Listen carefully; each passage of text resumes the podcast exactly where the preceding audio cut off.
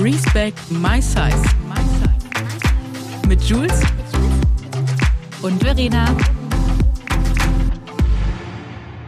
Herzlich willkommen zu einer neuen Folge Respect My Size mit meiner wunderbaren Juice, die mir gegenüber sitzt. Es sitzt mir aber noch eine weitere Hallo. bezaubernde Frau gegenüber. Und zwar die liebe Anthony. Dr. Anthony Post ist heute wieder bei uns zu Gast im Podcast.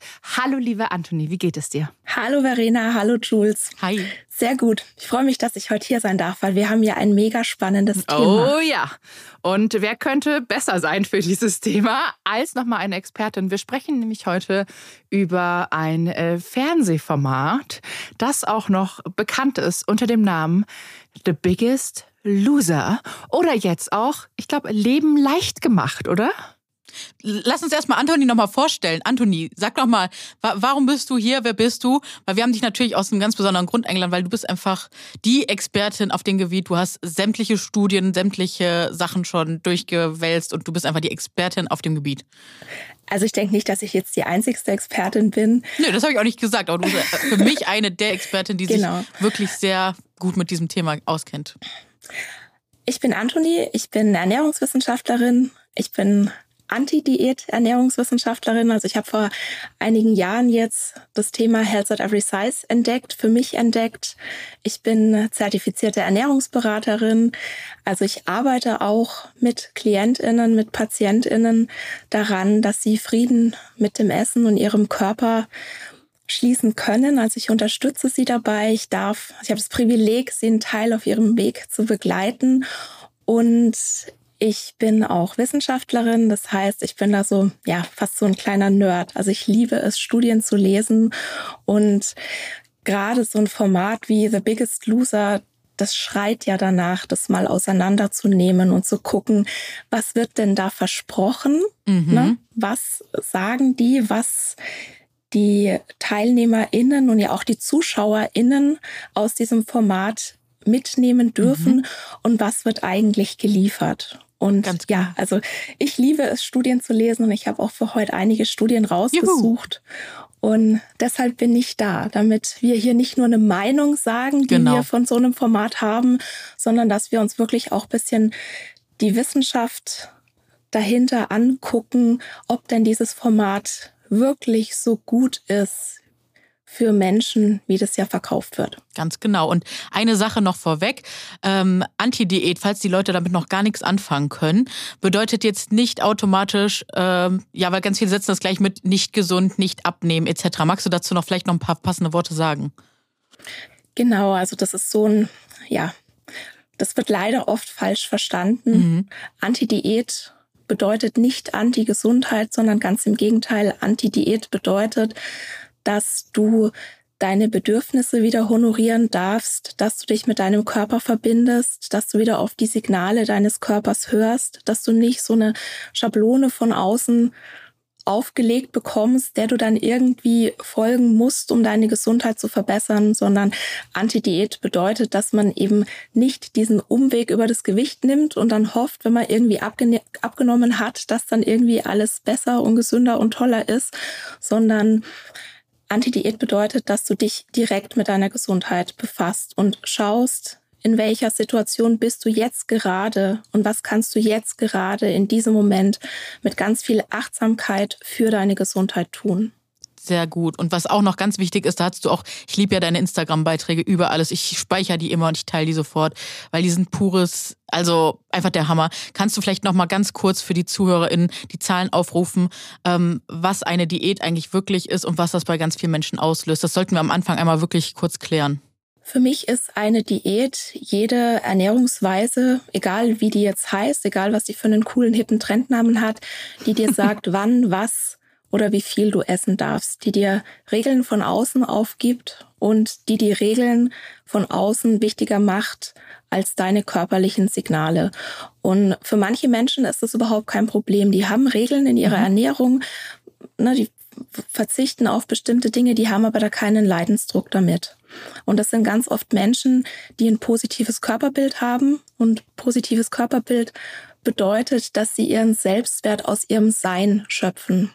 Und wenn du jetzt aber Ernährungsregeln einem Menschen gibst oder einer Person gibst, die ein negatives Körperbild hat, dann kann das sein, dass das für die so der letzte Strohhalm ist, an den sie sich klammert, weil eine Person mit einem negativen Körperbild, die versucht, über Verhaltensweisen oder über Aussehen sich irgendwie Selbstwert zu erschaffen.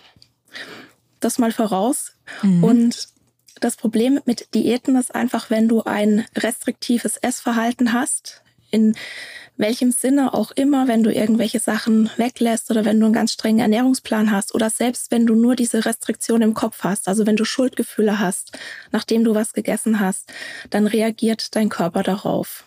Und zwar reagiert dein Stoffwechsel darauf, indem dein Grundumsatz runtergefahren wird. Deine Hungersättigungshormone kommen aus dem Gleichgewicht. Also dein Körper ist ja über Jahrmillionen Evolution hat er das perfektioniert, dass du nicht verhungerst. Und eine Diät ist einfach eine Hungersnot. Und deshalb funktionieren die allermeisten Diäten oder Diäten überhaupt für die allermeisten Menschen nicht. Und sie werden, also sie, sie nehmen ab, mit jeder Diät kannst du Gewicht verlieren, kurzfristig. Und dann geht aber dieser Regelkreis los und dann steuert dein Körper dagegen und dann nimmst du in der Regel wieder zu. Und das ist, ich habe ähm, mal einen Post gemacht, das sind diese zwei Seiten der Medaille. Und die Vorderseite der Medaille, die nutzt sozusagen die Diätindustrie und sagt, ja, aber Diäten wirken, wenn du weniger isst, wenn du dich mehr bewegst, dann nimmst du ab. Und ne, erzähle dir aber nur die halbe Wahrheit, weil der andere Teil der Wahrheit ist, dass dein Körper sich anpasst, dass dein ähm, Gehirn vorgibt, was du wiegen sollst. Also Gewicht hat auch eine ganz, ganz große genetische Komponente und dann geht dieser Regelkreis wieder an und dann nimmst du wieder zu. Und nicht, weil du so willensschwach bist oder weil du wieder in alte Gewohnheiten zurückfällst, sondern weil dein Körper dafür sorgt, dass du nicht verhungerst. Und das ist einfach so dieses Problem dahinter. Und wir können uns natürlich darauf, damit aufhalten, jetzt zu diskutieren, wer ist schuld, dass Diäten nicht funktionieren. Aber das ist für mich Zeitverschwendung, weil Tatsache ist, sie funktionieren einfach nicht. Und wir müssten eigentlich mal mit dem arbeiten, was ist und nicht was sein könnte. Und Fakt ist, 95 bis 98 Prozent aller Diäten scheitern in den ersten ein bis fünf Jahren. Zwei Drittel aller Menschen wiegen nach der Diät mehr als vorher. Das nennt sich Weight Cycling. Das ist sehr, sehr ungesund. Und es ist doch so, dass wir deswegen wahrscheinlich heute einfach mehr wiegen, weil wir einfach immer wieder in unserer Jugend und äh, ne, immer unsere also Diäten gemacht haben und unser Körper, der Grundumsatz einfach so niedrig ist, dass wir einfach ganz schnell einfach zunehmen, oder? Genau. Im Prinzip das einzig sichere Outcome einer Diät ist eine Gewichtszunahme. Ja, wunderbar. Äh, ich muss nur ganz kurz vorab noch was sagen. Diese Folge soll überhaupt kein Bashing werden gegenüber Menschen, die vielleicht gerne auch Gewicht verlieren möchten. Genau. Ähm, einfach weil sie sich dazu entschlossen haben. Das ist komplett in Ordnung. Also es ist nicht so, dass wir sagen, ihr seid jetzt alle scheiße und man, äh, ich hoffe, es kommt jetzt richtig rüber. Ja. Jeder darf mit seinem Körper machen, was er möchte. Wenn sich jemand dazu entschließt, einfach zu sagen, ich möchte meine Ernährung umstellen, ich möchte vielleicht ähm, einfach neue Angewohnheiten haben, dann ist das auch komplett in Ordnung. Ich glaube, es geht einfach um die Art und Weise, wie man das betreibt und nicht sagt, okay, ich kaufe mir jetzt einfach mal wieder so einen beschissenen Abnehmshake, es tut mir leid mhm. und ersetze davon einfach na, ja. also wirklich Mahlzeiten, weil das man geht nicht an die Wurzel des Problems Exakt. und ich glaube, das ist das, worauf wir hinaus wollen. Und eine Zahl, die ich halt auch noch sehr krass finde, vielleicht kannst du noch mal die genaue Zahl sagen, aber die Person, die nach so einer Diät wirklich in eine sehr ja, lebensgefährliche Essstörung abdriften, wie hoch ist die nochmal? Genau, also eine von vier Personen. Überleg dir das mal halt, ne?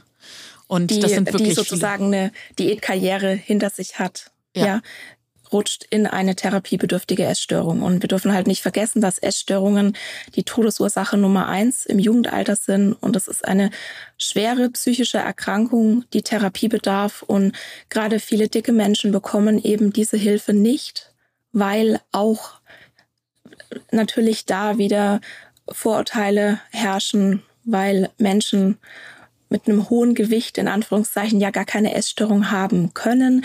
Dabei ist es tatsächlich so, dass ähm, die Zahl habe ich auch von einer Kollegin, die hat letzten Post gemacht, dass nur sechs Prozent der Menschen in einer Essstörung auch laut BMI-Definition untergewichtig sind. Sechs Prozent.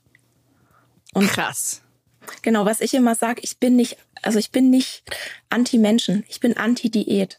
Und ich habe so viel Empathie für ja. jede Person, die eine Diät macht, weil sie einfach hofft, dass danach ihr Leben besser ist ja. oder dass sie vielleicht nicht mehr so viel Anfeindungen ausgesetzt ist, weil wir müssen einfach uns klar machen, wir leben in einer fettfeindlichen Gesellschaft. Es ist leichter, wenn du schlank bist. Und können wir Fettfeindlichkeit vielleicht auch noch mal kurz erklären? Fettfeindlichkeit bedeutet nicht so, die Leute finden dick sein per se doof, sondern es ist eine, das ist was strukturelles. Es ist so sehen, zu sehen wie Frauenfeindlichkeit, ähm, Rassismus etc. Es ist ganz tief verankert. Es ist sehr tief in unserer Gesellschaft verwurzelt. Es ist ein System, um Menschen systematisch abzuwerten. Und wir sind alle darin sozialisiert und kriegen das gar nicht mit. Damit muss man sich wirklich in der Tiefe beschäftigen, um es zu erkennen und sichtbar zu machen. Genau, wir haben Vorurteile gegenüber dicken Menschen. Ne, wir verbinden Dicksein mit Willensschwäche, mit Hässlichkeit, mit Erfolglosigkeit, mit mangelnder Disziplin und solchen Dingen. Kleiner Reminder an unsere Kampagne Respect by Size, der gleichnamige Podcast. Und äh, die Kampagne ist ja hat so durchge geschlagen damals. Ne, gibt's ja auch, könnt ihr auch noch mal in der ersten Folge hören von diesem Podcast. Äh, und es zeigt dir einfach, wie tief dieses Thema in dieser Gesellschaft bei allen Menschen verankert ist. Wie viele Menschen haben Angst, dick zu sein, so, ne? Allein, dass die Wörter dick und fett als Beleidigung gelten, sollte uns einfach zeigen, wie tief es verankert ist. Und es ist keine Willkür. Es ist wirklich ein System dahinter und das muss man ähm, wirklich begreifen, warum das so ist. Und ähm, da werden wir auf jeden Fall auch noch mal eine spezielle Folge zu machen, nur damit ihr es ungefähr einordnen könnt. Und äh, ja, ich finde es auf jeden Fall schon mal eine richtig gute und wichtige Einordnung. Jetzt habe ich noch eine Frage, die ich mir stell, stellen würde, wenn ich Zuhörerin wäre. Okay, wenn man jetzt keine Diäten mehr machen darf, aber irgendwie doch Gewicht verlieren möchte oder vielleicht auch wirklich aus gesundheitlichen Gründen muss, was kann man denn dann machen? Bleibt einem dann noch irgendwas übrig? Das ist ja so eine Sache. Musst du Gewicht verlieren aus gesundheitlichen Gründen? Ich sehe das immer so, da wird ganz, ganz viel vermischt. Mhm. Wenn du jetzt beispielsweise von deiner Ärztin die Empfehlung bekommst, du hast die, also das und das Leiden, die und die Beschwerden und du sollst jetzt Gewicht verlieren, damit die sich bessern. Und es kann gut sein, dass die Ärztin auch völlig davon überzeugt ist, dass rein der Gewichtsverlust diese Beschwerden verbessert. So, was machst du jetzt? Du fängst eine Diät an. Aber du machst ja nicht nur Diät. Du isst vielleicht ausgewogener, du isst vielleicht vielfältiger, du isst vielleicht mehr Obst und Gemüse, du trinkst vielleicht weniger Alkohol, du schaust vielleicht ähm, auf dein Stressmanagement, du schläfst vielleicht mehr, du bewegst dich vielleicht mehr.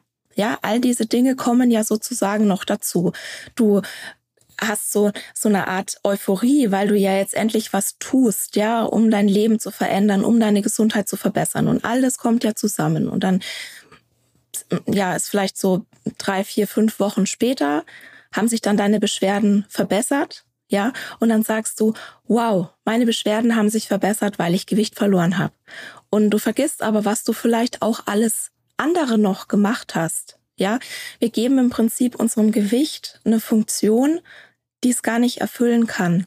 Weil wenn es rein die Fettmasse wäre, also rein das Fettgewebe, das uns krank oder gesund machen würde, dann müssten wir da einen Unterschied sehen, wenn beispielsweise Menschen eine Fettabsaugung haben. Dann müssten sich durch die Fettabsaugung Blutwerte verbessern. Und das tun sie aber nicht. Und deshalb kann es nicht sein, dass es nur am Gewicht liegt. Und es kann beispielsweise sein, dass wenn du die Prinzipien von Health at Every Size, das sind ähm, die intuitive Ernährung, Körperakzeptanz, Bewegung aus Freude, wenn du all das in dein Leben holst, dann kann es sein, dass du Gewicht verlierst als automatische Folge, sozusagen als Nebenprodukt. Aber das ist nicht der Fokus, weil Studien haben einfach gezeigt, wenn wir uns auf das Gewicht fokussieren, dann wählen wir in der Regel nicht unbedingt gesunde Verhaltensweisen. Wir dürfen natürlich auch nicht vergessen, dass Stress eine riesengroße Rolle spielt. Ähm, denn Stress produziert sehr viel Cortisol und wir wissen, dass Cortisol dafür verantwortlich ist, dass wir auch Fett speichern. Und ähm, genau, ich, und das, wie gesagt, glaube ich, wird in ganz, ganz vielen Sachen einfach nie bedacht. Genau, und Cortisol wird ja auch dann, oder Stress wird ausgeschüttet, wenn man zum Beispiel Beleidigungen erfährt. Und das sind diese, man nennt das Mikroaggression im Alltag, wenn dir wieder gesagt wird, so, hey, iss mal weniger, wie siehst du aus, du musst abnehmen. Das ist von vielen Menschen gut gemeint, aber nicht gut gemacht, weil dadurch kommt man wieder in so eine Bedrülle und ähm, ja, es passiert einfach körperliche Reaktionen, die einfach nicht positiv sind. Und äh, das sollten wir uns auch einfach vor Augen halten. Ne, sorry, nicht nur da, also auch beim Essen. Weißt du, wenn ich sage, Ja, ich mache jetzt wieder eine Diät und jetzt muss ich wieder, Ja. ich sag, ich muss, äh, Ja. muss da und darauf verzichten. Natürlich ist dein Körper unter äh, einfach komplett unter Stress die ganze Ja. Zeit. Ne? Das Oh ist, ja, vielleicht können wir ja auch unsere auch Erfahrung mal teilen, weil ich weiß nicht, wie Ja. es bei dir ist, aber ich habe vor ja, einigen Monaten aufgehört, diese Essensregeln äh, zu haben, seitdem ich auch in der Klinik war. Ne? Das wurde uns da auch einfach beigebracht und seitdem habe ich ein ganz anderes, ähm, eine ganz andere Beziehung zu Essen. Ne? Vielleicht gehen wir über den Weg auch so jetzt diese Podcast-Folge an, weil ähm, wir einfach aus unserer Erfahrung ähm, mal sprechen, wie es ist. Und ich kann nur sagen, ich habe ich habe keine Fressflash oder sonst irgendwas mehr. Ich bin einfach im Frieden mit Essen. Und das ist einfach ein traumhaftes Gefühl. Und ich überesse mich nicht oder sonst irgendwas, sondern ähm, Essen ist Essen. Und das ist das, wo ich vor zwei Jahren hin wollte. Es ist natürlich immer noch eine Reise. Und wenn ich krass getriggert werde oder so, dann ist natürlich emotionales Essen noch da. Ich kann es aber auch einschätzen. Und ähm, ja, es ist super, ein super spannender Weg. Ich habe nur noch eine Frage jetzt ganz kurz an Anthony. Mhm. Ähm, und das ist, also ich meine, das bekannteste Beispiel ist ja Zucker. Äh, Industriezucker. Und wir alle wissen, was passiert von einer Diät, wenn man Zucker komplett bei uns rausstreicht. Ne? Also ich, ist das wirklich, ich meine, du weißt das, ist das, das ist doch wirklich so, das führt doch zu noch mehr Stress und auch so ein bisschen, ähm, ja, also ein kalter Entzug, oder? Ist es doch eigentlich für den Körper auch. Kann man das so sagen oder äh, wie siehst du das? Es gibt Studien, wo dieses Suchtverhalten, also oder diese Sucht, diese Lebensmittelsucht untersucht wird. Die ist hauptsächlich an, also die sind hauptsächlich an Nagern durchgeführt worden. Und hier, ne, kleiner Disclaimer, du bist keine Maus. Also nicht alles, was man in der nicht? Nager, nein, das nicht, nicht alles, was man in der Nager-Studie jetzt irgendwie rausfindet, kann man auf den Menschen übertragen.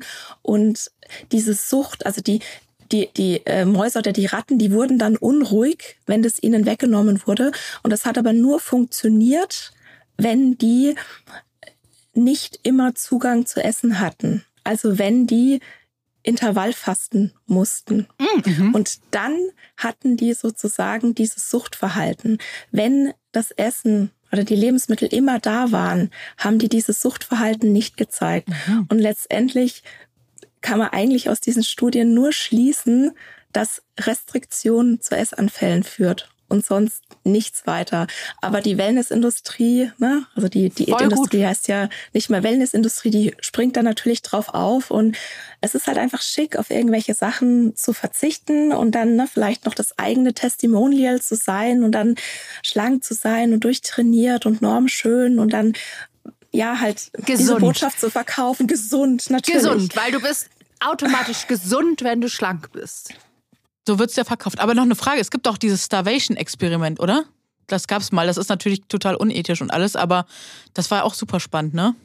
Genau, du meinst das Minnesota Starvation Ja. Experiment. Das wurde in den 1940er Jahren durchgeführt und zwar war das eigentlich ein Experiment, um zu sehen, wie man Menschen nach dem Zweiten Weltkrieg in einer Hungersnot wieder aufpäppeln kann.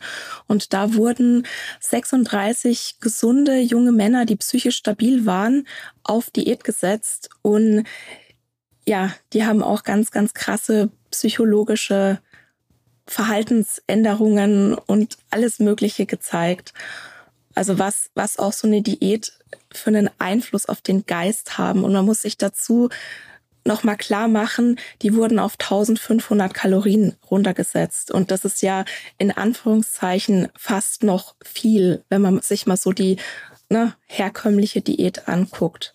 Und kannst du auch äh, zeigen, was, was ist denen da passiert oder was äh, ist so symptomatisch gewesen? Was kam dann am Ende bei da, dabei raus? Ah, Die wurden besessen vom Essen. Also die haben sich nur noch mit Essen beschäftigt. Das waren junge Männer, die hatten irgendwie nie groß Essen im Kopf. Die haben dann angefangen, ähm, aus Zeitschriften Rezepte auszuschneiden oder Essensbilder auszuschneiden. Die haben angefangen, Kochbücher zu sammeln. Die haben teilweise ihr Essen mit Wasser verdünnt, dass sie dann zwei Stunden essen konnten. Die haben Teller abgeleckt. Die haben jegliches Interesse an sozialer Interaktion verloren. Die hatten ähm, keine Lust mehr, also die Libido ging quasi gegen Null. Die haben auch teilweise angefangen, sich nicht mehr um sich selbst zu kümmern, also es- Selbstfürsorge zu betreiben.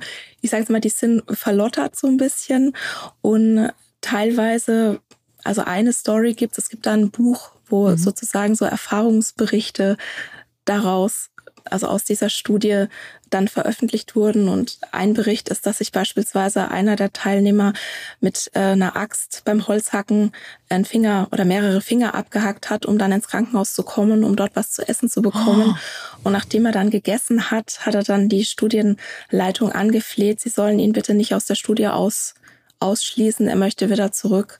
Also es war ganz krass, muss ich auch eine ganz, ganz große Triggerwarnung aussprechen, mhm. wenn jemand diese Studienergebnisse lesen will. Und die haben eigentlich gedacht, also die, die ähm, Forschenden, die waren selber total überrascht, weil die nicht gedacht haben, dass das so einen großen Einfluss auf den Geist hat, dass sie die Menschen hungern lassen. Und natürlich hatte das auch körperliche Einflüsse. Die haben teilweise Ödeme bekommen, also Wassereinlagerungen. Denen war die ganze Zeit kalt, denen sind die Haare ausgegangen, eine stumpfe Fingernägel. Im Prinzip all das, was man ja auch bei Menschen in der Anorexie sieht, wenn du Nährstoffe unterversorgt bist, wenn du nicht genügend Energie zu dir nimmst. Krass. Ja, und das nochmal einfach im Hinterkopf behalten, wenn wir über das Thema Diäten sprechen, die gerne heutzutage, ja, wie du schon schön gesagt hast, als Wellness verkauft werden. Und ich würde sagen, das ist doch der perfekte, die perfekte Grundlage, um jetzt wirklich in, ja, The Biggest Loser Leben leicht gemacht einsteigen. Und äh, wir können schon mal vorab sagen, wir haben tatsächlich, äh, eine Teilnehmerin hat sich bei mir gemeldet, die bleibt natürlich aus ähm, Schutzgründen anonym, ähm, aber die hat uns tatsächlich auch Frage und Antwort gestanden und es ist sehr, sehr spannend. Das wollen wir euch natürlich auch nicht vorenthalten. Wir haben uns gestern tatsächlich alle die Folgen angesehen und ich weiß nicht, wie es bei euch war, aber mein Körper, der hat innerlich gestreikt. Also mir wurde richtig, richtig übel, als ich gesehen habe, was da passiert ist. Ähm, wir werden euch gleich Stück für Stück erklären, was wir gesehen haben, warum. Und an dieser Stelle möchten wir noch sagen, an alle Teilnehmenden, ähm, es geht wir, wir schützen euch und wir, wir verstehen, dass ihr ähm, Hilfe haben möchtet, dass ihr da einen Weg seht und den respektieren wir auch. Und wir wollen an dieser Stelle einfach mal einen neuen Blickwinkel einfach für dieses Thema eröffnen, dass man das nochmal aus anderen Augen sieht. Absolut. Also ich habe ich hab mir die Folge angeschaut und habe danach äh, Juice oder währenddessen erstmal Juice kurz ein Video geschickt, bei dem ich Rotz und Wasser ja. geheult habe. Es hat mich so sehr verletzt, ähm, die TeilnehmerInnen zu, so zu sehen. Ähm, also ich meine, das Ding ist, viele gehen ja in diese Sendung weil sie das als wirklich große Chance sehen, als so die letzte, der letzte Hilfeschrei und ich kann natürlich, ich kann die TeilnehmerInnen ja auch auf einer Seite komplett nachvollziehen. Ne? Ja, Denn wir alle waren an diesem Punkt, an dem wir gesagt haben, nochmal eine Diät, ich will nicht mehr, ich will nicht mehr. Und auch der Gedanke, dass man sich als eine Gemeinschaft zusammentut, um was für sich zu tun, ist ja auch eigentlich schön. Nur dieses ganze Format, in diesem Format ist schwierig, aus diversen Gründen, werden wir auch gleich drauf kommen. Mhm. Aber an sich, dass sich Menschen zusammentun und sagen, hey, ich unterstütze dich äh, oder komm, lass uns das gemeinsam machen. Geteiltes Leid ist halbes Leid, obwohl es kein Leid sein soll, ähm, ist halt also ich finde das schön, dass man sich mit Leuten zusammentut, aber nicht in diese, also nicht für dieses Format und schon gar nicht auf diesen hardcore krassen Weg, der glaube ich der, der, der bringt dir, also der hilft der dir ist nicht. nachhaltig. Nein, ich glaub, der ist da nicht kann nachhaltig. Anthony auch was zu sagen. Absolut, ne? absolut. Ich gebe dir das Wort, Anthony. Was ich gestern schön fand, ist, also ich habe das auch geguckt und es war auch nicht leicht für mich, das anzugucken, weil wenn ich in einem Satz sagen soll, was ich von The Biggest Loser halte, dann wäre der, diese Show ist irreführend, unethisch und ich hasse sie wirklich aus tiefster Seele. Und scheiße. Lass uns sachlich und, bleiben. Noch einen Moment. Lass uns doch sachlich bleiben. Genau. Was ich, was ich einen schönen Moment tatsächlich fand, wie einer der Teilnehmer gesagt hat, es ist, na, da ist der Pool und ich kann jetzt endlich mal in den Pool springen und hier sehen alle aus wie ich und ich muss mich nicht schämen und ich muss mich nicht verstecken da einfach dieses Gemeinschaftsgefühl, ne, wie Verena das gerade schon angesprochen hat, zu haben, das kann ein ganz tolles Geschenk sein. Aber es ist eine Reality-TV-Show, in der natürlich auch sehr viel Drama kreiert wird. Ja, das ist ja eine Unterhaltungsshow Und ich habe mir mal angeguckt, was versprochen wird. Also die versprechen einen nachhaltigen Gewichtsverlust, eine verbesserte Gesundheit und ein glücklicheres Leben. Und die liefern aber nicht. Nichts von dem passiert tatsächlich. Was diese Show liefert, ist, dass die ZuschauerInnen lernen, dass sich durch eine Waage Gesundheit, Glück, Erfolgs, Erfolg, Willenskraft und auch der Selbstwert gemessen werden kann. Und letztendlich verstärkt The Biggest Loser nur diese negativen Klischees und diese Stereotypisierung und die Vorurteile gegenüber mehrgewichtigen Menschen. Die haben ja dann die einzelnen Teilnehmer vorgestellt. Also ich konnte mir das nicht alles angucken. Ich habe dann immer zwischendurch mal wieder gespult. Aber dieses Ich esse in Anführungszeichen zu viel, ich bin emotionale Esserin, meine ganze Freizeit besteht nur aus Videospielen. Da war nicht eine mehrgewichtige Person dabei, die sagt, wow, ich habe Spaß an Bewegung. Nee, das stimmt nicht. Eine ja, da war eine die Schwimmerin, dabei. die, Schwimmerin. die Schwimmerin. Aber da war niemand dabei, die jetzt beispielsweise gesagt hätte, wow, ich habe Spaß an Mode oder ich möchte gut für mich selbst sorgen. Ja, so jemand wird da einfach nicht gehört oder falls jemand da dabei ist, das wird nicht ausgestrahlt. Und die ganze Zeit wird natürlich transportiert dieses Versagen, ja, also ja. ein Körpergewicht ist ein Versagen, ist eine Folge von Willensschwäche und Aufgeben und Mangel an Disziplin. Mangel an Disziplin und dieses Versagen wird in Kilogramm gemessen. Und nichts genau. anderes passiert genau. in dieser Show. Und um das auch nochmal zu sagen, dieses, also jedes Mal dieses, oh, ich mache mir so Sorgen um die Gesundheit, ich mache mir so Sorgen um die Gesundheit. Ich habe das bestimmt zehnmal gehört und es wird auch immer einfach so im Raum stehen gelassen, mit irgendeiner dramatischen Musik natürlich ja. untermalt. Also die Musik ist sowieso, oh, ich glaube, über diese Musik bei The Biggest Loser könnte man auch eine ganz eigene Podcast-Episode mhm. machen, wie das diese Dramatik verstärkt die ganze Zeit.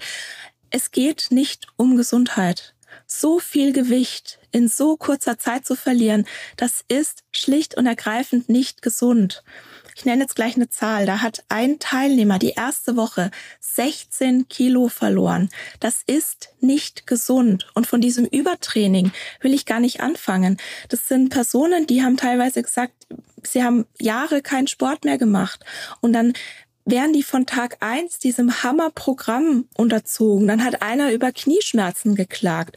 Und dann sagt der Trainer, wir fangen doch gerade erst an. So wirklich so dieses stelle ich nicht an. So, und das ist genau das. Ich habe, ich habe das, also ich habe es erst heute Morgen angeschaut und habe dann, wie gesagt, ich war komplett fertig schon nach den ersten paar Minuten und habe dieses Sporttraining gesehen und ähm, habe das auch kurzzeitig mal abgefilmt, äh, habe das kurz abgefilmt, habe meinem Personal Trainer geschrieben und meinte, du äh, bitte schau dir das mal ganz kurz an. Ich möchte einfach nur mal deine Meinung dazu hören. Weil ich weiß noch, als ich angefangen habe mit meinem Personal Training und wie das bei mir ein Prozess war. Und das war, wenn du länger, also ich habe ja immer schon Sport gemacht. Also ich war nie, sag ich mal, 15 Jahre aus dem kompletten Sport raus, wie teilweise auch diese TeilnehmerInnen. Ähm, und dann von null, und das ist, also das ist wirklich von null auf 100 zu gehen, ist einfach nur krass. Und ich weiß, wie ich angefangen habe, gerade mit Lunches, und das ist beim hohen Gewicht, ist das, sind die Knie besonders, also da sollte man natürlich den Muskel drum aufbauen und die muss man am Anfang aber auch schonen. Und wenn das war dann eine Szene, bei der sollte man High Knees machen. Das war natürlich ein Trippeln, weil ich, ich bin ganz ehrlich, ich kann auch keine High Knees. Das ist einfach nicht gut und das ist schon gar nicht gut für meine Knie. Und wenn ein Teilnehmer sagt, ich kann nicht mehr, ich habe Schmerzen in meinen Knie und der Trainer sagt, das ist doch erst der Anfang, das ist noch nicht mal eine Werbung, dann ist das für mich persönlich absolut ja, also ich, ich, weiß gar, ich weiß gar nicht, was ich dazu sagen soll. Es ist einfach fahrlässig. Es ist grob fahrlässig. Du kannst nicht erwarten, und da muss ich auch sagen, auch natürlich, die Teilnehmer haben, haben alle ein unterschiedliches Gewicht. Und wenn dann die anderen, also nehmen wir mal an, da ist dann ein Gewichtsunterschied von 50 Kilo da zwischen Person A und Person B. Und dann sagt die Person B mit weniger Gewicht, jetzt stell dich nicht so an, komm, mach weiter, mach weiter, weil das ist natürlich diese Gruppendynamik und dann will man es ja auch durchziehen und für die anderen. Du musst mal sich vorstellen, der hat, schnall dir mal nochmal 50 Kilo auf den Rücken und mach das mal und dann schrei noch jemand anderen an und sag, mach weiter, mach weiter. Das ist nicht gut für deine Gelenke und das ist nicht gut für deine Knie. Und du kannst auch nicht einen Trainer hinstellen, der für zehn Leute schaut, dass die alle sauber ihre Übungen aus, also Übungen machen. Und das Ganze hat mein Trainer mir auch bestätigt und meinte, das geht nicht. Du musst klein anfangen. Du kannst nicht von 0 auf 100 machen in der kurzen Zeit und schon gar nicht mit dreimal Training am Tag und das jeden Tag. Für jemanden, der so lange keinen Sport gemacht hat, das ist nicht gut für deine Gelenke und du machst dir damit einfach alles kaputt. Sorry, das war jetzt so ein kleiner, bin gerade sehr impulsiv, aber das regt mich so auf, weil das, ich habe das gesehen und ich dachte mir, das kann es nicht sein. Ich arbeite an diesem Prozess schon echt lange, um das nachhaltig aufzubauen, diese ganze Muskulatur, dass alles ordentlich gemacht ist, um meine Gelenke zu schonen. Und dann kommt da ein Trainer und stellt sich hin, ja mach doch mal schneller und die anderen rufen, ja komm schon, stell dich nicht so an. Und der arme Junge sagt, mir tun die Knie weh. Und danach im Interview sagt er auch noch, mir tut der Rücken weh, mir tut die Knie weh, mir tut alles weh. Leute, das ist mit einem hohen Gewicht solche Übungen zu machen, ist nicht nachhaltig. Und das war ja nicht nur die High Knees, das waren ja auch noch Liegestützen, das waren ja auch noch andere Sachen. Da hätte man echt mal anfangen sollen, vielleicht mit einem kleinen Stretching, die Person mal dazu auch spielt. Also, aber wie gesagt, diese aber ganze dann hast Sendung. du den Show-Effekt ja auch nicht. Und es geht Na, ja um es den ja Show-Effekt. vor, Das ist ja eine reine Vorführung. Es ist wie Ja. Tiere im Zoo, die vorgeführt werden. Das ist, also ich meine, ich, ihr wisst, ich liebe Trash-TV, okay, aber auf eine andere Art und Weise. Aber hier wird eine wirkliche Personengruppe und das sind mal wieder die dicken Menschen. Die werden einfach nur vorgeführt als die Opfer der Gesellschaft, als die Leute, die man eh schon nicht haben will. Und jetzt will man sie dazu ermutigen, endlich abzunehmen, damit sie in irgendein Gesellschaftsbild passen. So, die werden dargestellt wirklich als die undisziplinierten, Leute, die nur zu Hause sitzen, den ganzen Tag Sachen in sich reinstopfen. So wird diese ganze Show dargestellt und auch diese, an, diese wunderbaren Menschen. Wirklich. Und das, ich finde, das wirklich, das verletzt mich. Man sieht nämlich nicht, was dieser Mensch wirklich den Leidensweg, den er aber im Kopf hat, nicht nur durchs Gewicht, das kann alles zusammenspielen. Und den wird versprochen, wenn du schlank bist, bist du automatisch danach glücklich und die Leute werden dich so akzeptieren, wie du bist. Und du bist automatisch ein besserer Mensch. Und jetzt fange ich gleich an zu heulen, weil mich das sowas von dermaßen aufregt, wie man wirklich Leuten, ich meine, ich weiß, wie diese Leute sich fühlen, weil ich schon hundertmal in dieser Situation war. Und ich finde es so krass, wie man diese Leute ausbeutet, wirklich wie Tiere da ins Fernsehen stellt und eh schon, also ihr, ich finde es nicht in Ordnung. Und denen verspricht, dass du automatisch danach glücklich bist. Und du bist mit einer Gewichtsabnahme, kannst du glücklich sein. Aber ich verspreche dir, in deinem Kopf sind so viele Sachen, so viel Diskriminierung, die du dein ganzes Leben lang erfahren hast, das kannst du nicht mit einer Gewichtsabnahme kompensieren. Es geht nicht. So, und jetzt muss ich mich ganz kurz beruhigen. Ich bin hier in Tränen, weil das mich so verletzt. Es tut mir so unglaublich weh, das zu sehen. Und ich finde es eine Frechheit, wie Leute sich da hinstellen können und das zu verkaufen. Wirklich, ich finde es eine absolute Frechheit, wie man damit Geld machen will, um einfach einfach Menschen verkauft. Also wirklich, das ist klar, die gehen dahin. Da ist jeder freiwillig, die werden nicht gezwungen. Aber die haben alle einen Wunsch und das ist eine Gewichtsabnahme und dieser Wunsch, einfach anerkannt zu werden. Wisst ihr, was ich meine? Das ist einfach dieser, dieser Wunsch nach Anerkennung, den wir von Kindheit an immer wieder eingetrichtert bekommen. Und das ist ein viel größeres Ding. Es ist echt, ja, Sorry, du, ich sprichst da was, du sprichst was total Wichtiges an. Und zwar, das habe ich mir als Stichwort aufgeschrieben, ein so großer Gewichtsverlust in so kurzer Zeit, der müsste psychologisch betreut werden. Und zwar richtig, richtig engmaschig. Und ich ich weiß es nicht. Also die unsere Teilnehmerin, die hat uns rückgemeldet, es gibt keine psychologische Betreuung. in diesem, also das, die Teilnehmerin ist schon Ja. vor ein paar Jahren da gewesen. Ich weiß aus internen Serienquellen, dass da auf jeden Fall Kontrollen, also sind Leute da, aber wir dürfen nicht vergessen, es ist eine Show. Wer schon mal bei einer Show mitgemacht hat, ich habe auf jeden Fall schon bei einer mitgemacht. Seid euch gewiss, da ist keine Zeit, damit äh, eine Szene abgebrochen wird und der Therapeut sich die Person rausschnappt schnappt und äh, ein Gespräch führt. Das ist nicht so. Man wird danach noch betreut, wenn die Sendung vorbei ist, aber in dem in dieser Sendung an sich Klar gibt's da auch mal so, aber es ist ja alles, was öffentlich gemacht wird. Und ich kann euch nur sagen, ich bin ja in die Klinik gegangen und ähm, da, da passiert so viel mit einem, man wird so viel mit so vielen Sachen konfrontiert und wir, wenn man sich wirklich mal anschaut, wenn man wirklich mal die feinen Nuancen dieser Show nimmt, jede Person steht da und erzählt von einem krassen, krassen Trauma, von einer so tiefen Verletzung, die sie in ihrem Leben erlebt hat. Und das wird dann runtergespielt. Von Diskriminierungserfahrungen wird erzählt.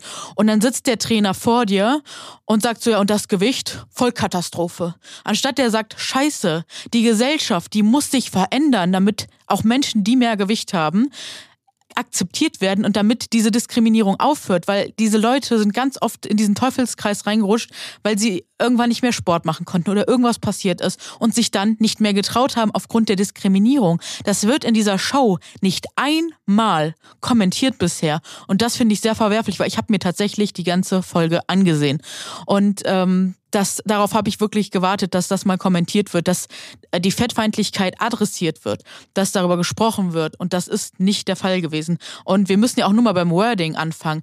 Wären sie, also jetzt nennen sie es natürlich Leben leicht gemacht, weil ihnen schon bewusst ist, was da, was das der, äh, das der Titel Biggest Loser. Das bedeutet auf Deutsch der größte Verlierer. Es geht natürlich um die Gewichtsabnahme, aber hat natürlich auch eine wundervolle Doppeldeutigkeit, die ja von Leuten, die es lustig finden, äh, könnten, lustig gefunden werden kann. Also ne, der, der größte größte Verlierer. Ähm, weil du als dicker Mensch in deren Augen von vielen Menschen äh, ja einfach ein Verlierer darstellst. Ähm, dann wird ständig auch das Wort Übergewicht genutzt statt Mehrgewicht. Also hätten sie sich ein bisschen mit Antidiskriminierung in der Tiefe beschäftigt, hätten sie da wirklich was machen können. Aber das ist nicht deren Wunsch. Sie haben Trainer und Trainerinnen da, die selbst nie Mehrgewicht hatten, die davon leben, dass sie Sie verdienen damit alle ein Schweinegeld, dass sie diese Show machen. Das dürfen wir immer nicht vergessen. Und den Leuten, denen wird da wirklich langfristig selten geholfen. Natürlich wird es immer diese zwei, drei Paradebeispiele geben, die vielleicht sich auch nochmal ähm, einer Magenband-OP, soweit ich das recherchieren konnte, unterzogen haben. Und jetzt schlank sind auch noch länger als zwei, drei Jahre später. Die wird es immer geben und die sagen, mir hat die Show geholfen, das war gut. Aber wenn wir uns wirklich die Langzeitergebnisse von vielen Menschen angucken und es liegt nicht an der Faulheit oder sonstiges, sondern an der Körperkonstitution und wie diese Show gemacht ist, dann funktioniert es nicht. Und ich habe da auch noch ein ganz schönes Beispiel mitgebracht, wo ich gestern wirklich fast umgefallen wäre. Das ist dann am Ende die, ähm, die Szene, wo gewogen wird und Leute, stellt euch das mal vor. Also wenn diese Show respektvoll wäre, dann könnten diese Menschen ihr T-Shirt anbehalten. Diese Menschen müssen sich ausziehen. Diese dicken Menschen, die seit Jahren sich nicht mehr trauen, ins Schwimmbad zu gehen, weil sie so viel Diskriminierung erfahren. Die stehen dann da auf der Bühne eingeölt und die müssen dann auf die Waage gehen, vor allen Menschen, dann klackern die Zahlen so in dieses ähm, System rein. Zwei Teams stehen gegeneinander, obwohl sich alle gut verstehen. Alle wissen, sie sitzen in einem Gebot, haben das erste Mal in ihrem Leben ein Gemeinschaftsgefühl, weil sie das erste Mal Repräsentation erfahren, weil Menschen mit mehr Gewicht sonst nie repräsentiert werden im Fernsehen, außerhalb solcher Shows. Ja, dann kommen die alle aufeinander und haben Hoffnung. Und dann müssen sie erstmal gegeneinander kämpfen, gegen ihr Gewicht. Und dann kam folgende Szene. Da steht eine junge Frau die wirklich Hoffnung hat. Und sie ähm, hat in zwei Wochen 14,5 Kilogramm abgenommen. Und dann ähm, war es aber so, dass in der Entscheidung war es dann so, dass ihr Team dann scheinbar nicht genug abgenommen hat. Und ähm, sie hat sich dann die ganze Zeit entschuldigt ähm, und hat gesagt, ja, es reicht nicht, es tut mir so leid. Ich habe doch schon sechs bis sieben Stunden Sport gemacht, fünfmal am Tag trainiert und ich schaff's immer noch nicht. Und dann versuchen sie alle so abzuwiegeln und aber im Hintergrund wird noch gesagt, ja, sie ist die Schwächste und dies. Also das Wording, das benutzt wird, das ist so hart, so einprügelnd und die TeilnehmerInnen selbst, die lernen ja nicht also die lernen ja einfach, das wird verstärkt, dass einfach nur auf die Kilogrammzahl geschaut wird, dass ihr Wert davon abhängig gemacht wird. Diese Show hat einfach nichts Konstruktives, was denen wirklich einen tiefen Mehrwert geben kann. Und was ich auch noch mit einbringen möchte, ist, dass Frauen auch einfach ihre fucking Periode haben und einfach, dass so ein Wettbewerb einfach unglaublich ungerecht ist, weil Wassereinlagerungen etc. auch gar nicht mit eingerechnet werden würden. Wobei ich diesen Wettbewerbscharakter sowieso ganz diffamierend finde. Und ähm, ja, also ich weiß nicht, ihr habt die Szene ja auch wahrscheinlich gesehen. Mich, mich hat die geschockt zutiefst und mir gezeigt, dass das einfach falsch ist. Darf ich noch einmal eine kurze ja. Sache sagen zu vorher? Und das zwar, ähm, ich habe mich kurz wieder beruhigt, sorry. Ja. ähm, ich hoffe, es geht dir gut. Das, ja, nee, alles ist okay. Es, es tut mir einfach nur so weit. Weißt du, das ist etwas, ja. wo, wo du, wir kämpfen so lange dafür an und I wir know. kämpfen wirklich an. Und dann kommt da halt wieder diese Sendung und du denkst so, du hast, ist, alles, was du machst, ist einfach so, naja, Weil wir werden nicht von diesen Sendern eingeladen oder wenn wir dann zu solchen Sendern eingeladen werden, wird uns gesagt, ja, aber promote bitte kein Mehrgewicht. Und das haben wir noch nie gemacht und das werden wir auch niemals tun, weil wieso sollte man in einer Gesellschaft, die fettfeindlich ist äh, und wo das Wort dick und fett als Beleidigung benutzt wird, warum sollten wir Leuten sagen, werdet dick? Es ist nicht schön, das Leben. Wir wollen einfach nur respektiert werden und als Mensch gesehen werden. Mehr fordern wir nicht. So und wisst ihr, und wenn solche Sender dann so viel Geld 14 Teile hat diese Show. Da könnt ihr euch durchrechnen, was das an Kosten involviert so. Und dafür wird Geld in die Hand genommen. Aber für diskriminierungsfreie Formate, wo man wirklich mal coole Konzepte vorschlägt, da wird nicht rein investiert. Und das macht, glaube ich, echt so sauer. Was ich noch äh, kurz ja. sagen wollte, das war wegen der psychologischen Hilfe. Ja. Ich kann mir schon gut vorstellen, dass während dieser Show einfach keine oder beziehungsweise wenig psychologische Hilfe da ist, weil den TeilnehmerInnen geht es wahrscheinlich während der Show auch gar nicht mal so schlecht, weil du so viel Adrenalin in dir hast, so viel Serotonin natürlich ausgeschüttet wird durch diese Gruppendynamik, du dieses Wow, ich habe abgenommen, toll. Das ist ja im ersten Moment für die auch wirklich ganz, ganz toll und die freuen sich bestimmt darauf. Aber was machst du danach, wenn du diese Gruppendynamik nicht mehr hast, wenn du wieder zu Hause bist und bist wieder in deinem Alltag? Und da wäre der Ansatz, dass du halt einfach wirklich äh, Hilfe bekommst. Und ich glaube, da fallen die Leute wirklich nochmal so richtig, ähm, ja, einfach in ein richtig tiefes Loch, weil da hast du nicht dieses hohe Adrenalin durch den ganzen Sport, dass sich jemand drillt und sowas. Das macht ja was mit jemandem. Also ich weiß nicht, Anthony, wie siehst du das Ganze?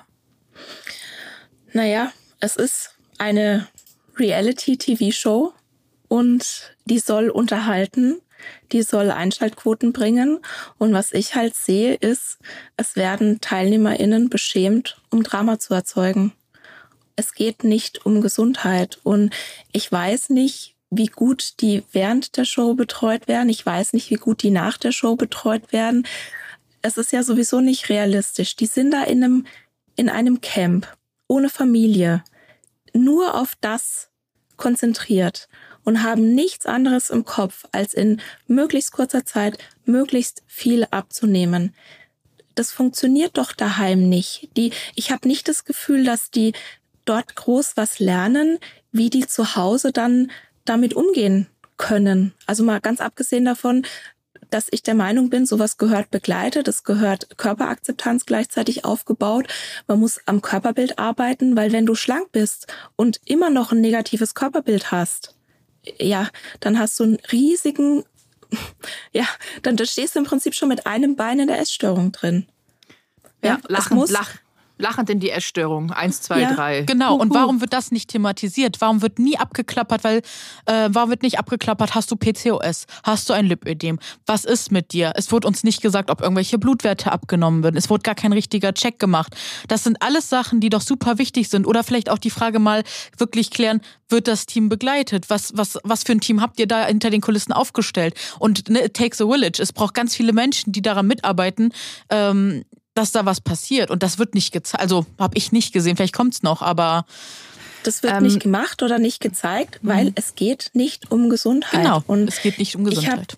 Ich habe hab mir gestern ein paar Sätze mitgeschrieben, ich auch, die, ja. die mich wirklich auch erschüttert haben. Ja. Weil, also das Erste, was mich ziemlich erschüttert hat, ist, die TeilnehmerInnen sind mit den Coaches überhaupt nicht auf Augenhöhe. Nein. Und mir ist es in meinen Beratungen ganz wichtig, dass, also, dass es ein sicherer Ort ist, mit Respekt, mit Empathie, mit Wertschätzung. Und ich habe eher so das Gefühl, dass die Coaches sich inszenieren, als wären sie was Besseres als die TeilnehmerInnen. Hast du da Beispiele?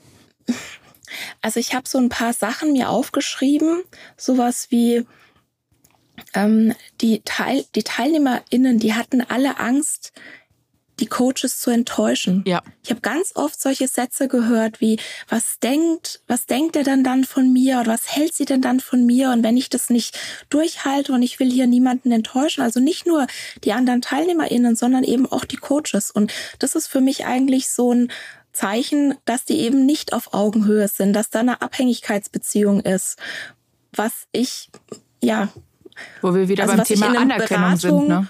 Und, und, und Coaching-Kontext nicht besonders hilfreich finde. Und wenn dann halt ein Teilnehmer sagt, der hat, der hat ganz, also wortwörtlich gesagt, ich spür's in den Knien. Und dann sagt der Coach, no, wir machen doch noch gar nicht so viel. Also die Lebensrealität von dem Teilnehmer wird abgesprochen. Der hat vielleicht seit Jahren keinen Sport gemacht und jetzt muss der so ein Hammerprogramm machen. Für den ist es riesig viel. Vielleicht nicht für den Coach, weil der keine Ahnung, wie viele Stunden am Tag keine Ahnung, wie viele Jahrzehnte seines Lebens schon trainiert.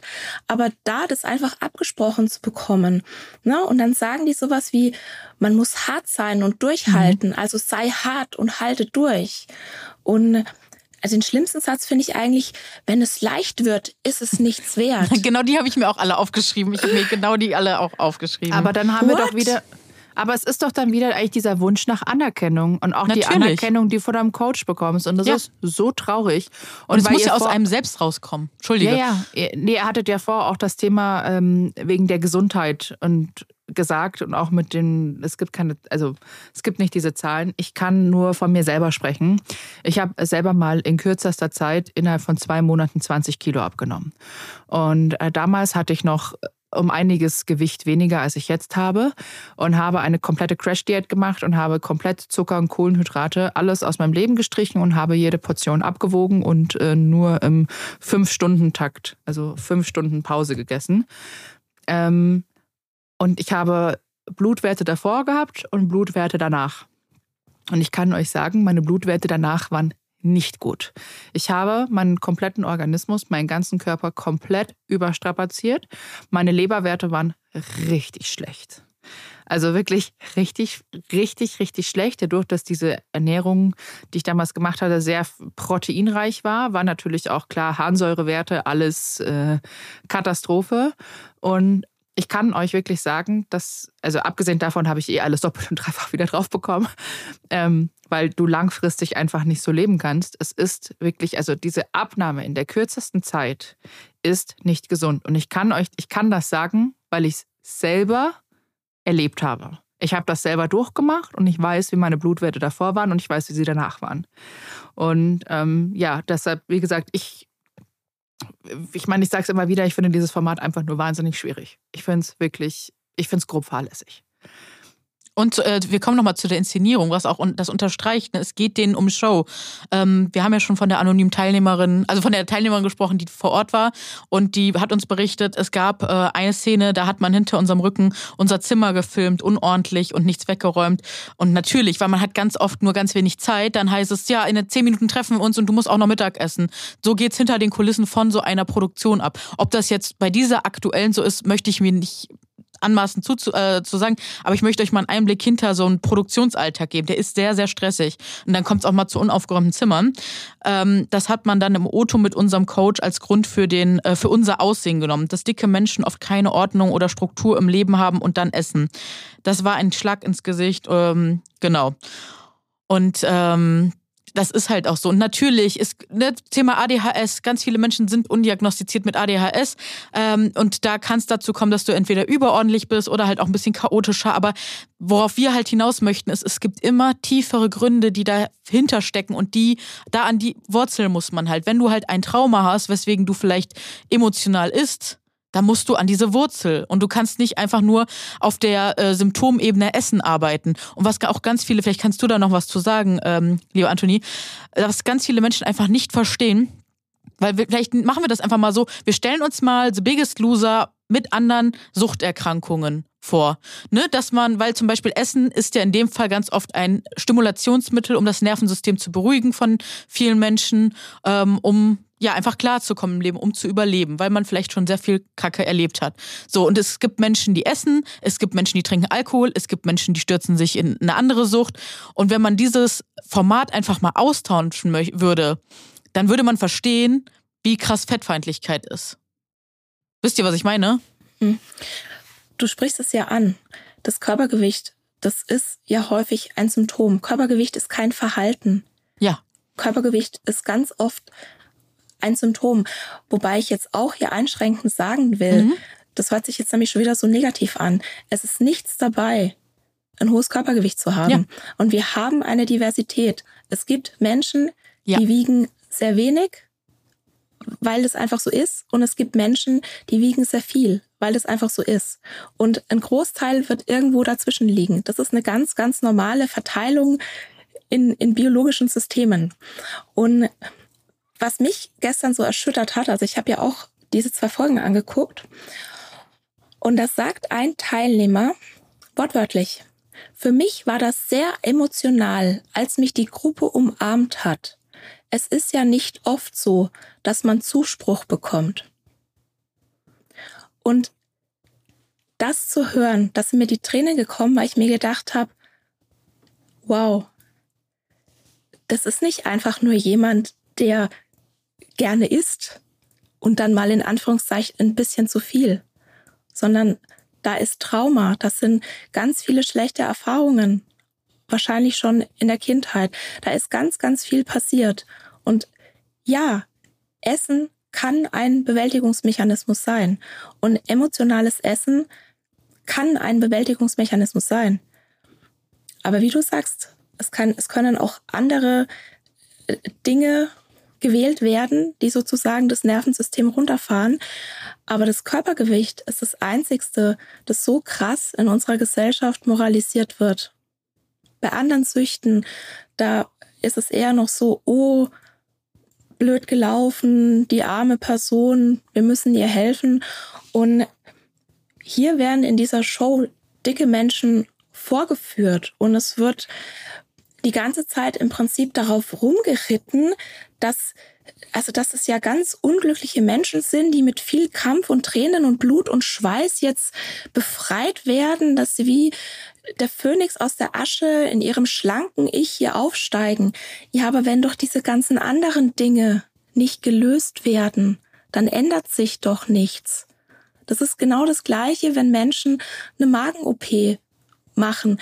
Es sind dann, also die Risiken für eine Suchterkrankung nach einer Magen-OP, das Risiko für ein Suizid, das steigt dramatisch, weil das Körpergewicht nur ein Symptom ist in vielen Fällen.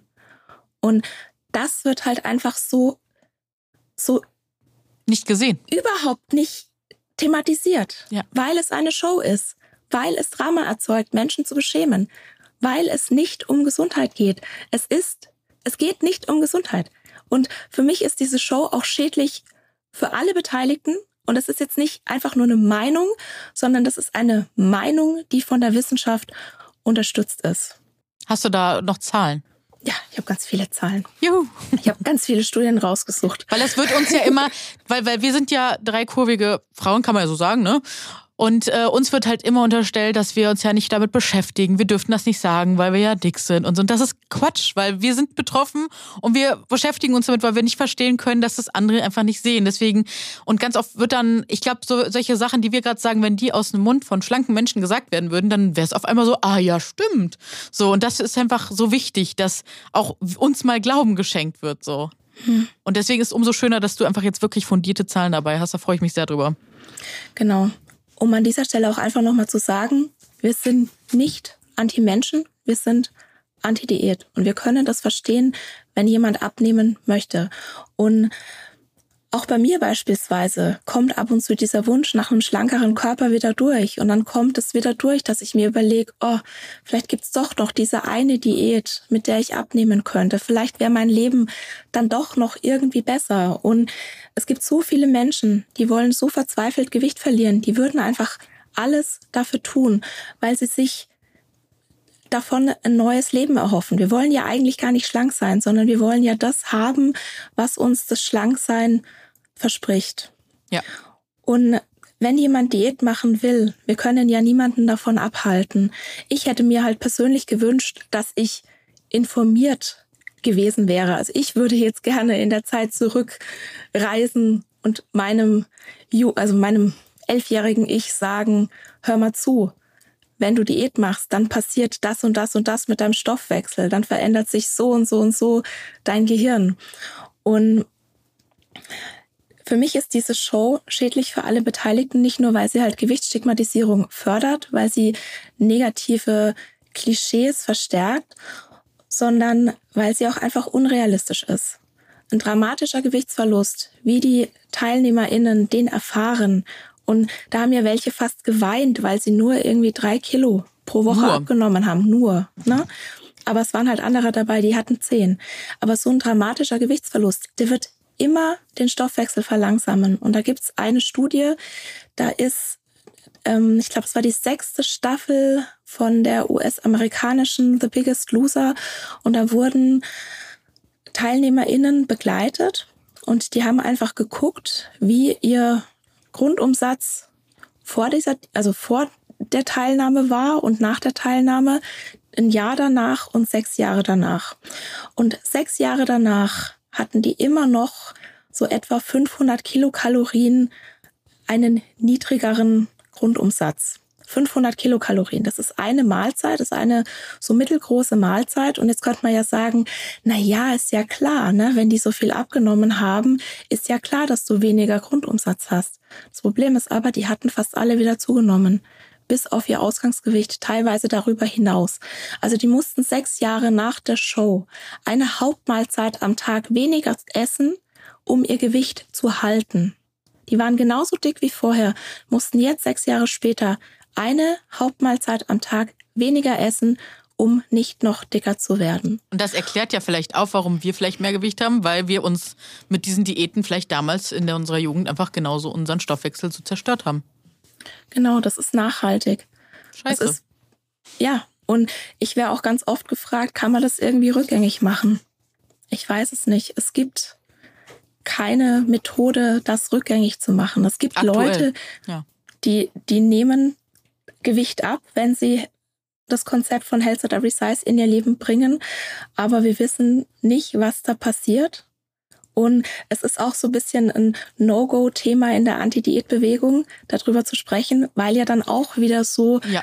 der Fokus aufs Gewicht gelegt wird. Ja, ja? Es, es gibt auch ganz viele tolle Studien übrigens diesbezüglich ähm, zum Darm ähm, wie, wie man den Darm kaputt macht mit äh, ein, 1000 Millionen äh, Diäten und Leitprodukten und sonst irgendwas. Und da gibt es ganz tolle Studien. Ich habe da auch mal eine ganz interessante gelesen über Darmbakterien von äh, schlanken Menschen und auch die gegenüber von äh, dicken Menschen. Und das wurde auch gemessen in Form, dass man schlanken Menschen, die wirklich einen Stoffwechsel haben, sage ich mal, der tadellos funktioniert, deren Darmbakterien entnommen wurden, wurden einem dicken Menschen sozusagen gegeben, ein Bakterienstamm aufgebaut. Der dicke Mensch hat dann abgenommen äh, und umgekehrt. Also es liegt wohl, die ganz viel Gesundheit liegt auch im Darm und das ist nichts Neues. Da gibt es auch ganz viel Wissenschaften und Studien dazu. Ähm, müsste ich mich nochmal genauer mit beschäftigen. Aber das wird auch oft vergessen, finde ich.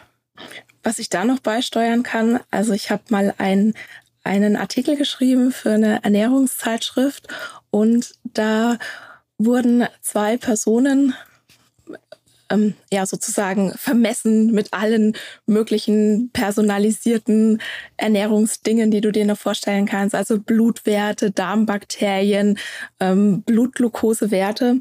Und äh, die eine Person, die war schlank und die andere Person, die war laut BMI übergewichtig, beziehungsweise ich glaube schon fast so an der Grenze zum laut BMI-Definition adipösen Bereich.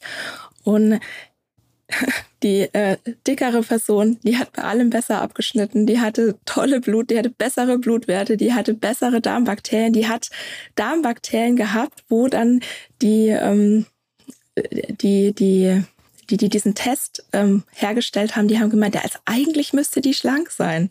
Ja, aber sie war es halt nicht, weil. Da gibt es doch auch dieses Adipositas-Paradoxon. Ne? Genau. Also es gibt, es gibt einfach das so, so, so viele Faktoren. Und wir wissen es einfach nicht. Ja, es gibt hunderte Faktoren, die das Körpergewicht bestimmen und ähm, das Adipositas-Paradoxon, das ist ja, das ist im Prinzip, dass bei bestimmten Krankheiten ist es vorteilhaft, wenn du mehr Gewicht hast. Beispielsweise bei Krebserkrankungen, da haben die Personen mit einem höheren Gewicht ein besseres Outcome die ster also die haben eine höhere Überlebenschance. Und allein, ich wünsche es trotzdem niemanden, egal nee, was. Also allein, dass das Adipositas-Paradoxon genannt wird, das zeigt, dass es in der Wissenschaft so unwahrscheinlich ist, ja, oder unwahrscheinlich angesehen wird, dass ein, also ein hohes Körpergewicht auch was Positives bewirken könnte. Also das zeigt ja schon die ganze Fettfeindlichkeit in, in, in der Wissenschaft, die ja da leider da ist, auch. Ne? Und tatsächlich ist das so, mir wird das ja auch immer wieder abgesprochen, wenn ich darüber spreche, weil ne, ich habe ja auch schon davon geredet, wie oft mir das beim Arzt, bei der Ärztin passiert ist. I know. Ähm, Und äh, tatsächlich hat sich jetzt bei mir eine ähm, Medizinerin gemeldet, die gerade im Studium ist, im elften Semester und die hat, macht da, führt dazu gerade eine wissenschaftliche Arbeit durch. Und das ist für mich so ein kleiner Lichtblick, wo ich merke, okay, an vielen Seiten wird viel gewerkelt und das gibt mir Hoffnung und Mut und Kraft, dass ich in langfristig in der Zukunft doch noch was verändern kann. Und äh, ja, vielen, vielen Dank auf jeden Fall für diesen ganz krass spannenden Austausch zu diesem krassen Thema. Also ein einziges Thema möchte ich noch ganz kurz ansprechen. Und zwar wird ja ganz oft geglaubt oder die werben ja auch damit, dass diese Show Menschen motivieren würde zum Abnehmen und ähm, dass sie sowohl die TeilnehmerInnen als auch die ZuschauerInnen dazu anhalten würde, gesündere Verhaltensweisen zu wählen. Und da habe ich auch vier Studien, glaube ich, dazu rausgesucht. Und zwar ist das nicht so. Das Anschauen der Show verstärkt die Vorurteile und die Stereotypisierung von mehrgewichtigen Menschen als faul, willensschwach, ungesund etc. Und wir müssen uns einfach klar machen, diese Vorurteile, diese Gewichtsstigmatisierung, die ist weder harmlos noch folgenlos und die ist assoziiert mit dem Risiko einer Gewichtszunahme. Es gibt Studien an Kindern, die am meisten wegen ihres Gewichtes gehänselt wurden. Diese Kinder, die haben auch am meisten zugenommen und die hatten das größte Risiko, als Erwachsene ein hohes Körpergewicht zu haben. Und bei Erwachsenen ist es so, bei Erwachsenen, bei mehrgewichtigen Erwachsenen ist es so, dass sich Vorurteile von Ärztinnen oder von allgemein, ich nenne es jetzt mal medizinischen Betreuerinnen, negativ auf die Qualität der Gesundheitsvorsorgung auswirken. Und gleichzeitig können diese Vorurteile, diese Bestimmungen psychologische Triggers sein und Verhaltensänderungen auslösen.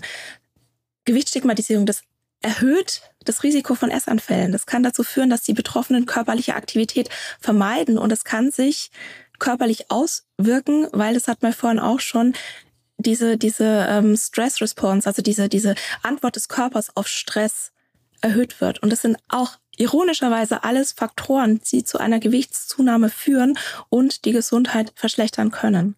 Also um das nochmal abschließend zu sagen, weil mir das so wichtig ist, nicht nur die TeilnehmerInnen, also stampfen im Prinzip ihren Stoffwechsel in den Boden und dadurch, dass die meisten danach ja auch wieder zunehmen, aus welchem Grund auch immer, das ist Weight Cycling, das ist ungünstig für die Gesundheit. Das wirkt sich negativ auf die Gesundheit aus. Und auch die Menschen, die das ansehen, die werden davon nicht motiviert.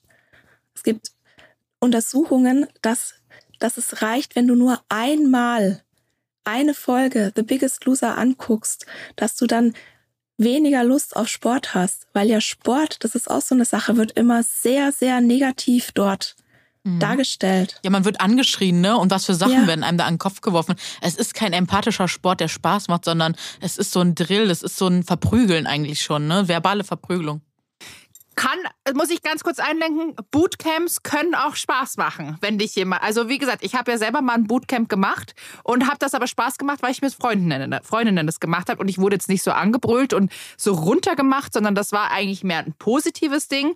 Aber ähm, ich glaube, es kommt einfach drauf an, wie es gemacht wird. Und jetzt tut es mir wirklich leid, dass ich jetzt hier abbrechen muss, aber wir sind schon lange über unserer Zeit. Ähm, Anthony ist da wirklich ganz, ganz toll. Vielleicht können wir auch noch mal zu einem weiteren Zeitpunkt darüber sprechen, ja, weil das wirklich wir. so ein tolles, äh, umfangreiches Thema ist. Mhm. Und äh, wir haben, sorry, ich wollte nicht unterbrechen. Ich habe da, ich habe da übrigens einen Blogpost dazu geschrieben falls ihr den noch nicht kennt. Das ist jetzt schon ein Jahr her. Da hat äh, Gillian Michaels hat auf Instagram die intuitive Ernährung in Dreck gezogen. Vielleicht können wir da in einer, lass uns mal in einer anderen Folge über die sprechen.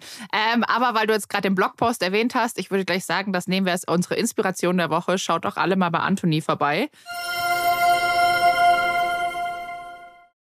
Anthony ist auch bekannt unter Instagram Dr. Anthony Post. Dort ist ja auch wahrscheinlich dein Blog verlinkt, ne, liebe Anthony?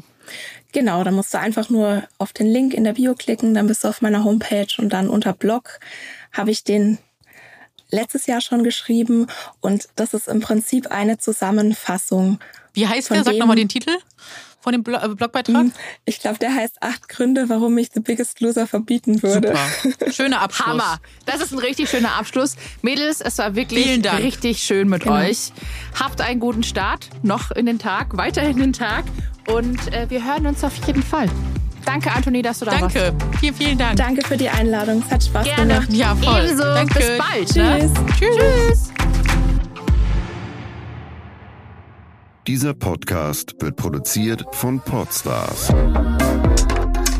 bei OMR.